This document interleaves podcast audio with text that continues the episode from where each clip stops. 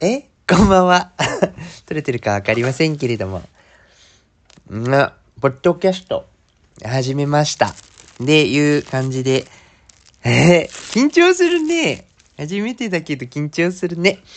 まあ、そんなこんなで始めていきたいと思います。はい。じゃあちょっと読もうかな。うん、ちょっと待って、ちょっと待ってね。いくよ。世知辛い世を生き抜くのは至難の技。それでも明日また頑張れますように、お酒の力をお借りして吐き出しましょう、この感情。この番組はデイスイレイディオ。シラフじゃ言えない、あんなことこんなこと。たまったまんまじゃ具合が悪い。喜怒哀楽まるっとひっくるめて好き勝手喋らせていただきます。というわけで、こんばんは。ゲロイワメンタルながら虚勢を張って生きてます、すみよしです。という ちょっと待って。大丈夫これ。なんかわかんないな。撮れてるのかわかりませんけど、撮れてるのかな？待って。撮れてる、撮れてる、撮れてるみたいです。はい、撮れてるのを確認しましたので、ちょっとそれはそれとして 始まったんですけどもね、ポッドキャストをなんか一人でやろうかなとか、いろいろ考えてた中で、ついに始めました。ついに始めましたっていうか、まあなんか今まで何回か撮ってたんですけど、なかなかその、あの、酒の飲み方というのがちょっと定まらずに飲みすぎて大概なんかね、録音ボタン押し忘れたりとか、何言ってるかわかんなくなったりとか、なんかそんなんばっかりで、ちょっとあの、いや、ようやく、ようやくここまでこぎつけたみたいなところがあるんですけれども、はい、ということでね、ポッドキャスト、デイスイレディオという番組なんですけど、まあ、大したことはございません。言いたいことを言いたいように言うというコンセプトの番組でございます。あなんかね、その、手前味噌ながら、ほんと手前味噌で恐縮なんですけどね、あのー、聞き上手なんですよ。普段割りかと。その、どっちかっていうと、こう人の話をこう聞いて、あの、レスポンス返す方が自分の中では得意だし、なんだったらちょっと楽だったりするんですよね。ただそのなんか、こう自分の内に秘めてるものをこう何か表現したりとか発信したりするみたいなところに、ちょっと憧れというか、あの、ちゃんとそういうところもできるようになりたいな、みたいなのもちょっとずっと思ってたりもしたので、まあこれもいい機会だと思い、ちょっと一人語りの番組を始めてみたというような経緯でございます。いや、意外とね、その喋るのね、その、なんだろうな、喋るの自体はそんなにね、不得意ではない方だと自負はしてるんですけど、意外とそのなんか自分で一人でこう、何かしら思ってることを形にしたりとか言葉にしたりしていくっていうのは結構苦手だったりする感じもあって、まあそれをちょっと酒の力でね、借りてガーってやっちゃおうかな、みたいな感じです。なんか意外と言いたいこと言えないこんな世の中じゃポイズンじゃないですけど、なんか結構言えなかったりしますよね。ね、なこの番組だからさ、そのあの、お酒の力を今ね、お借りを、まあ、ちょっと、この前、なんていうか、この収録の前もその、わりかしいろいろ飲んだ上で、で、さらに飲もうっていうような感じの状況なんですけれども、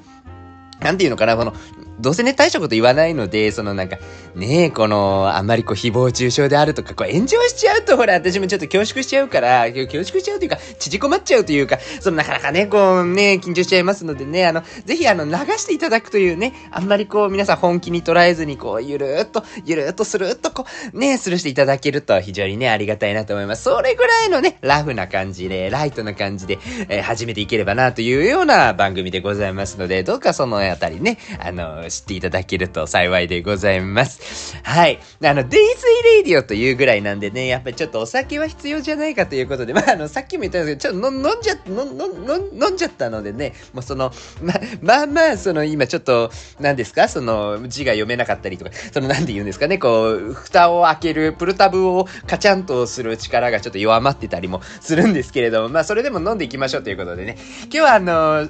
ちょっと今日のお酒ご紹介するとね、今日はちょっと、やっぱ初回の放送なんでね、ちょっと決まったものを、うん、気張ったものをなんかちょっといい感じのお酒にしようと思って、今回はあれでございます。えー、ビ、ビク、ビクトリアビターという VB と缶に書かれているオーストラリアのビールをちょいとチョイスさせていただきました。あの、この間ね、それこそオーストラリアに行ってきたんですよ。その、もう本当、なんていうかな、これ言い方適切じゃないかもしれないですけど、あの、オーストラリアのね、あの、ゴールドコーストマラソンというマラソンにこの間出走してきまして、まあ、コネでございますね。コネ出走という形で、あの、出させていただきました。本当にね、あの、ありがたい話ですよ。本当出させていただいてね、本当あの、某某、某プロランナーの F さんにはもうほんと頭がね、上がりませんけれども、頭が上がりません。頭が上がりませんで合ってるよね。日本語の使い方合ってると思いますが。はい、ということでね、そんな感じでね、その出走してきた時に、オーストラリアでお酒も買ってきました。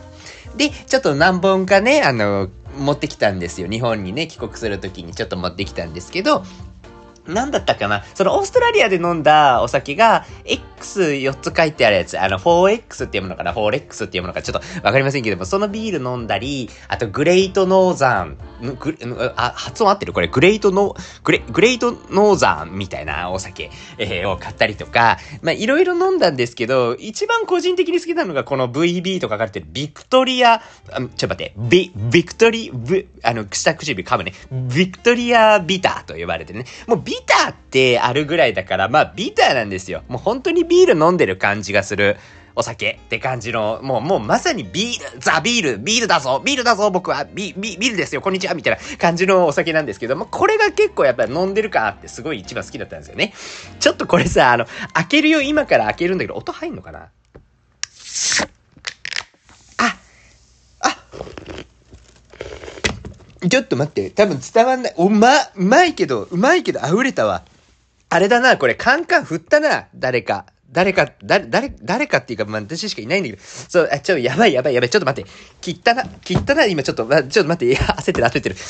これ伝わらないね、ポッドキャストは。これ YouTube だったら多分ものすごいこう、絵的にね、絵的に見えてるんでしょうけど、まあいいわ。その、なんかこう、プシャーってなっちゃうところもやっぱビールの良さというかね、ちょ、ちょっと普通に飲むわ、ちょっと一回。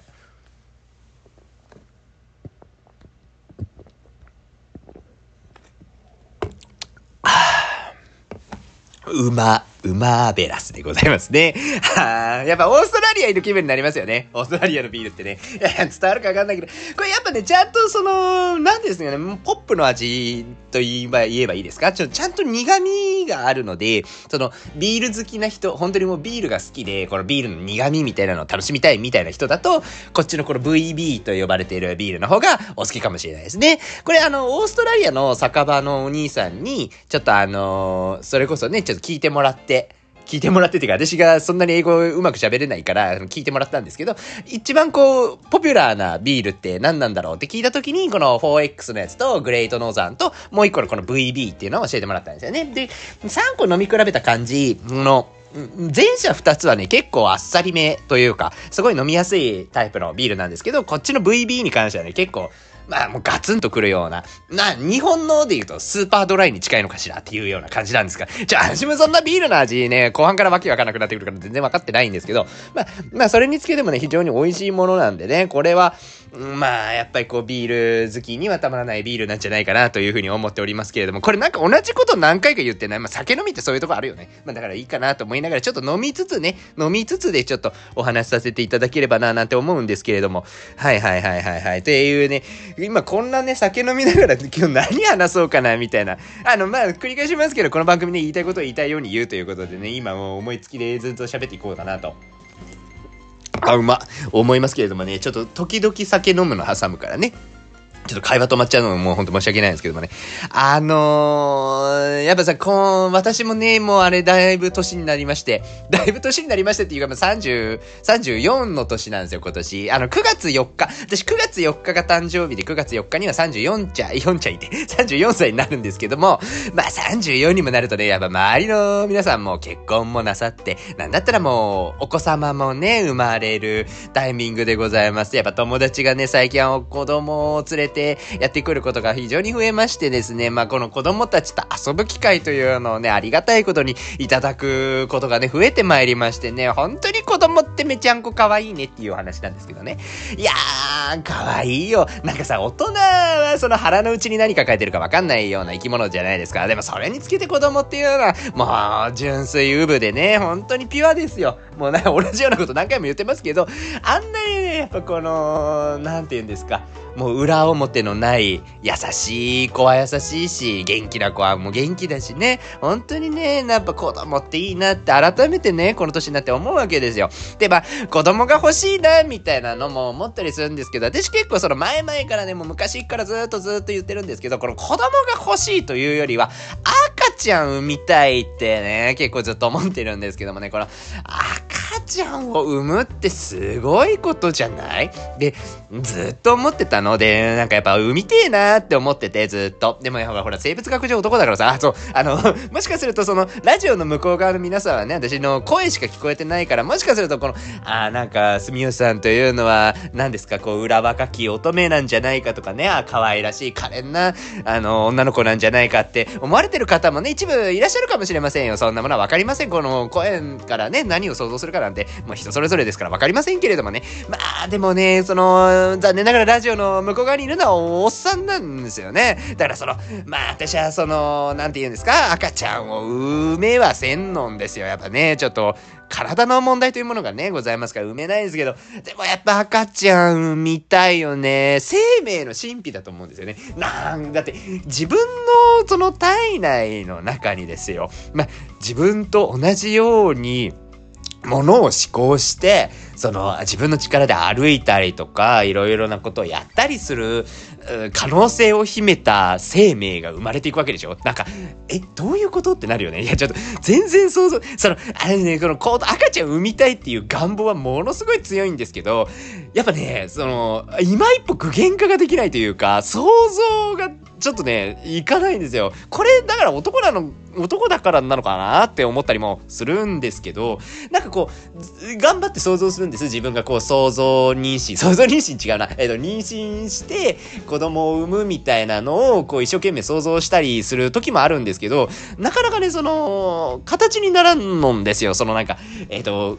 具体的にこう、リアルなビジョンが描けないというか、私結構妄想癖あるから結構こういうの得意な方なんですけど、なかなかその赤ちゃんを産んでいる様っていう自分が全然こう描けなくて、え、どう、どう産むの？みたいなね。まあ、産めないんだけど、産めないんだけど、まあ、どう産むんだろうな、みたいなのを日頃考えながら、これってやっぱね、産めないんだろうな、とか思いながらね、もやもやした感じを思いながら酒飲んでるわけですよ。うん。まあその、ね、生物学上はやっぱね、男なのでね、やっぱその、まあ、産めないっていうのはね、理解はしてるわけですよ。まあ、結局その、赤ちゃんを体の中でこう育てていく準備っていうものが、まあ、自分の体の行動上ないのでね、やっぱりその、まあ、なんか、いろいろ研究は進んでるじゃないですか。その、実際にこう調べてみると結構出てくるんですけど、あの、男性でも妊娠できるみたいなのとか、あと、まあ、よく出てくるのでいくと、その、トランスジェンダーの方。んで、えっ、ー、と、ね、あの、トランスジェンダーの方が、妊娠をするみたいな話が、まあ出てきたりはするんですよ。記事としてね、いろいろ調べたら出てくるんですけど、まあ、なんかね、やっぱりその、体の作りで男性が妊娠して子供を産むってのを考えたときに、やっぱり結構課題となる部分があるらしくて、だからもうストレートに言うと、その、例えばじゃあ子宮があればいいのかみたいなん。で、じゃあ子宮を手術で移植しましたみたいになった時に、じゃあそこからすぐに赤ちゃんができるのかっていうと、そういうことじゃないんですよね。その、その子宮が適合するのか、ぴったりちゃんと馴染んでくるのかみたいなところももちろんあるし、ちゃんと機能するのかみたいなところもあるし、あとホルモンのバランスの問題みたいな。やっぱ結局生物学上男なので、そのホルモンバランスの影響値が出るんじゃないかみたいなのも、なんか、じっとしては書いてあったんですよね。で、やっぱそういうふうに、やっぱその体の構造というか生物学上の難しさみたいなのはもちろんございますので、まあまだまだ先の話なのかなと。技術的にはね、全然先の話なのかなと思いつつ、まあ、仮にじゃあ技術がクリアしたとして、じゃあすぐ埋めるのかって言ったら社会的な問題っていうのもやっぱあるわけじゃないですか。社会的には難しいでしょうね。例えばじゃあ今、例えばもうちょっとね、まあ、いい方と巡り合って、自分がこう妊娠できるってなって、自分が妊娠しましたで赤ちゃん産みましたってなった時に、まあ、男の人から生まれた子っていうような認知をやっぱり周りからされるわけでしょで、なんかその、子供の性格にもよると思うんですけど、まあそういうのもひっくるめてどうでもいいじゃんとか、まあなんだったらちょっと楽しめるみたいな相手の違う反応も楽しめちゃうような子なんだとしたら、まあ、まあね、まあね、やっていけるかもしんないけど、そうじゃない子だって世の中にはたくさんいるわけで、ね、どうしても受け入れられなかったりとかした時に、あ、子供幸せになれるのかなとか思うと、まあ、仮にね、仮に技術的に私が産めるようになったとて、じゃあその子供産むかって言われたら、またそれは別の話だよねって思ったりとかっていう想像はしてる。なんかそういう、そういう想像はわりかし、こう、結構定期的にやったりするんですけど、やっぱね、難しいかなって思ってたりするんですよね。なんかその、まあ、なんかこの辺のね、その性別の話とか、マイノリティとかいう話とかって結構やっぱ難しいっすよね、本当にね。その、まあ、今はすごくカミングアウトしやすくなりました。まあ、カミングアウトっていうのであれですけど、私も実際その、あの、男性ですけどね、生物学上は。その男性ですけど、恋愛対象も男性なんですよ。まあ、正確に言うと女性も男性も大丈夫で、その性別に捉えられず、なんかもっと、その好きになった人を好きになるみたいなのが私としてはあって、だからまあ言うて区分すればバイセクシャルになると思うんですよね。まあそういう意味でもまあ私もマイノリティに含まれる人だと思うし、まあ、私はもう言ってるからもうマイノリティですよっていうような形で物申しているのでね。まあそういう風な反応、その、じゃあ自分がマイノリティって言った時に、あの、相手がこういろいろ反応してきたりとかっていうのは、わりかし直受ける機会がすごく多いんですけど、まあ、すごくね、その、受け入れてくださる方とか、その、マイノリティであることを、それも個性だよね、みたいなのとか言ってくださる方とかもたくさんいて、もう本当大概はね、大概は本当にありがとうございます。本当にありがとうございます。受け入れていただいて本当に助かっております。ありがとうございます。なんですけど、その、難しいよね。その、理解があるみたいな主張をしているお前、マジでなんなん？みたいな、思う、ちょっとね、なんか納得いかないところもぶっちゃけなくはないですよねっていうところもね、まあこの話の流れでちょっと思ったりもするわけなんですけど、あのーなんだろうな、例えばね、その、え自分、私がね、私がね、そのだから男だから、男の人を好きなんだよ、こいつは、みたいに、友達から紹介を受ける場合がある。んですよ。あ、合ってる？これ。ちょっと待って、酔っ払ってるからちょっと今日本語整理するね。えっ、ー、と、あの、自分の友達が、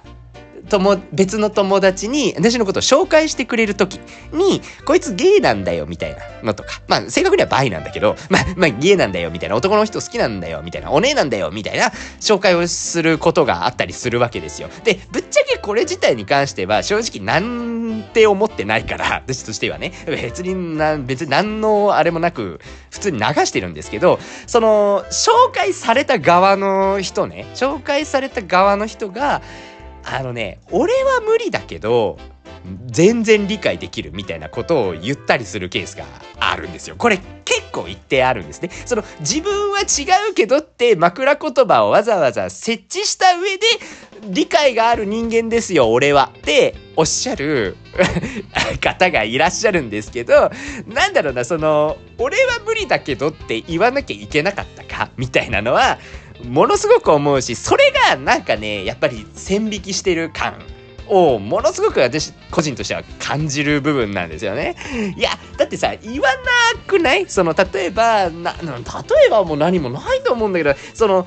なんかこの話の流れでさ、例えば、えっと、私はマイノリティですっていうようなことを紹介された時にその別にそのマイノリティに対して理解できるようだけだったらまだいいけどわざわざその自分は違う立場であるって明言する必要って本来はないはずなんですよ。おそらくその方にとってはあの自分と同じ性の人が恋愛対象恋愛感情を持ってきたら困るみたいなのがあるからわざわざ前置きしてね俺は無理だけどっておっしゃってるんだと思うんですけどそもそもお前はまずそんなにかっこよくないわけですよ。そういうこと言ってるやつに限って結構ブスなんですよね。だからそう難しいのよ。だからこっちも好きにならないから あの別にそんなに警戒しなくてもあなたのことは別に好きになったりもしないし襲ったりもしないからうんっていうか襲わないしで普通に人間が人間を襲うってすごいことだからね。そんなことはないんですけどなんかやっぱりねこうまだセーフティーゾーンに入る、な、な、なん違うな。このなんか線引きしちゃうのよ。とにかくなんか自分はそうじゃないよっていうのを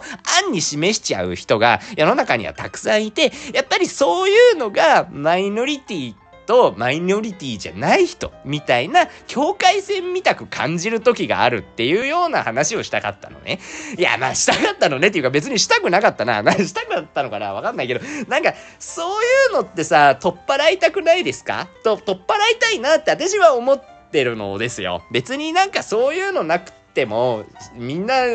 コミュニケーション取れるしもっとなんか仲良くなれたりするじゃんって思ったりもするから私はわりかしこう定期的にそのもう性別とかめんどくさいよねみたいな話を結構いろんなところで振ったりもするんですよね。まあ、なかなかね、その、私もうまく言えてない。今、今ですらね、もう今もう酒も入ってるからもうあれですけど、うまくこう説明できなかったりもする部分もありますよ。ありますけど、なんか、そういうさ、その生物学上の違いはもちろん理解した上で性の壁を取っ払うみたいなのって、もっとなんかこうみんなで議論できると楽しいんじゃないかなって思ったりもするんですけどね。だっているよ多分皆さんの周りのお友達の中でマイノリティであることを隠して生きてるやつなんてごまっといるわけですよ。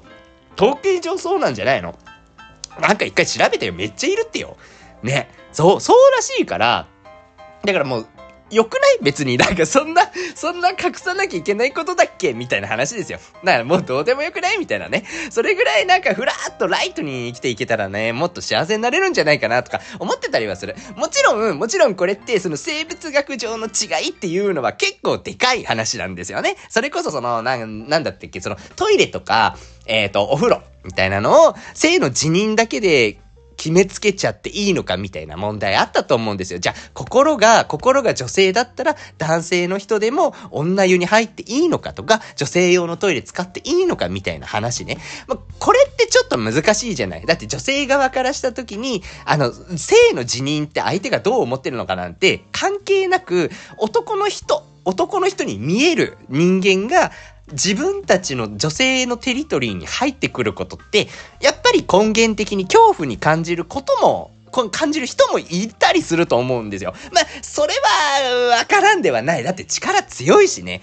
いざこうガッと抑え込まれたら、怖いじゃん。怖いよ。私も怖いなって思う。うん。だから、だからそういう部分でさ、やっぱ突き詰めて議論していくととても難しい問題だし、繊細な問題だけど、でもね、思ってるのは、やっぱり、なんて言うんですかね、その、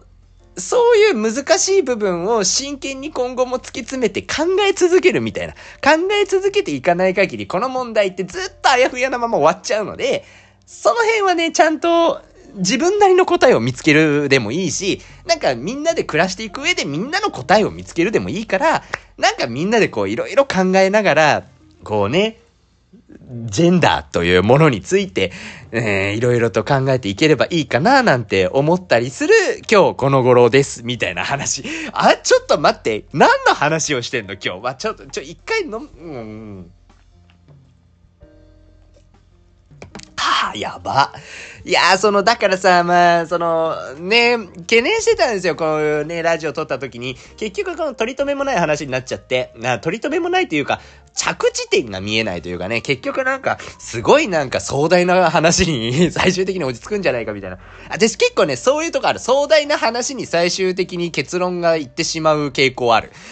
それってもう、な、なんだろうな、それって良かったんだっけみたいな思っちゃうからね。だからなんか、わかんないですけど、わかんないですけど、まあ、そういう、やつだよっていうことが今日は伝わればいいのかしらわかんない。これ、ポッドキャスト続くのかなわかんないけど、あの、別にそのマイノリティを語るポッドキャストじゃないですよ。あくまで言いたいことを言いたいように言わせていただく番組ですので、もうあの、次回の話とかね、また急に180度ガラッと変わったりもしますしね。あの、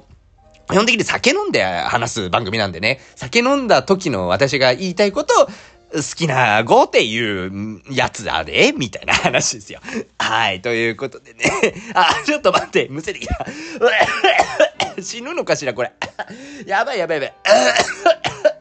いや、ちょっとさ、な、ださ、喘息なのかな？わかんないけど、咳止まんない時ほんと止まんなくて、これちょ、やばいよね、これ。いや、ちょっとね、幸せに生きていきたいみたいな話をした時に、この喘息でなんかもうね、もう死にかけるっていうのはね、本当に嫌なんですけれども。まあね、ちょっと体には気をつけて、体には気をつけてるのには酒クソ飲んでるけどね。いや、よくないよね、本当にね。もう健康には第一、健康第一で生きていきたいなというふうに思います。はい、ということでね、なんかもうこんな感じで今日は終わろっかな。えー、なんかかこのあれなのかな次回以降どうしようかななんかねいろいろ思いついたテーマで勝手にくっちゃべっていきますけどこれ誰がその誰が次も聞くのかわかんないけどまあ続けてみて考えようかな。と、と、と、とりあえず続けてみて考えてみます っていうことでね。はい、ということで、あ、最後のね、言葉はね、考えたらちょっと最後読んでね、最後ぐらいはあの、ビシッと締めてね、終わりたいと思いますので、まあ、ちょっと、ちょっと待ってね、缶の用意をしていきますよ。はい。えー、肝臓は定期的にいたわりつつ、明日も頑張りましょう。デイスイレイディオ。また次回の飲み会で。またね いや、大丈夫かなこれ。続くかなこれ。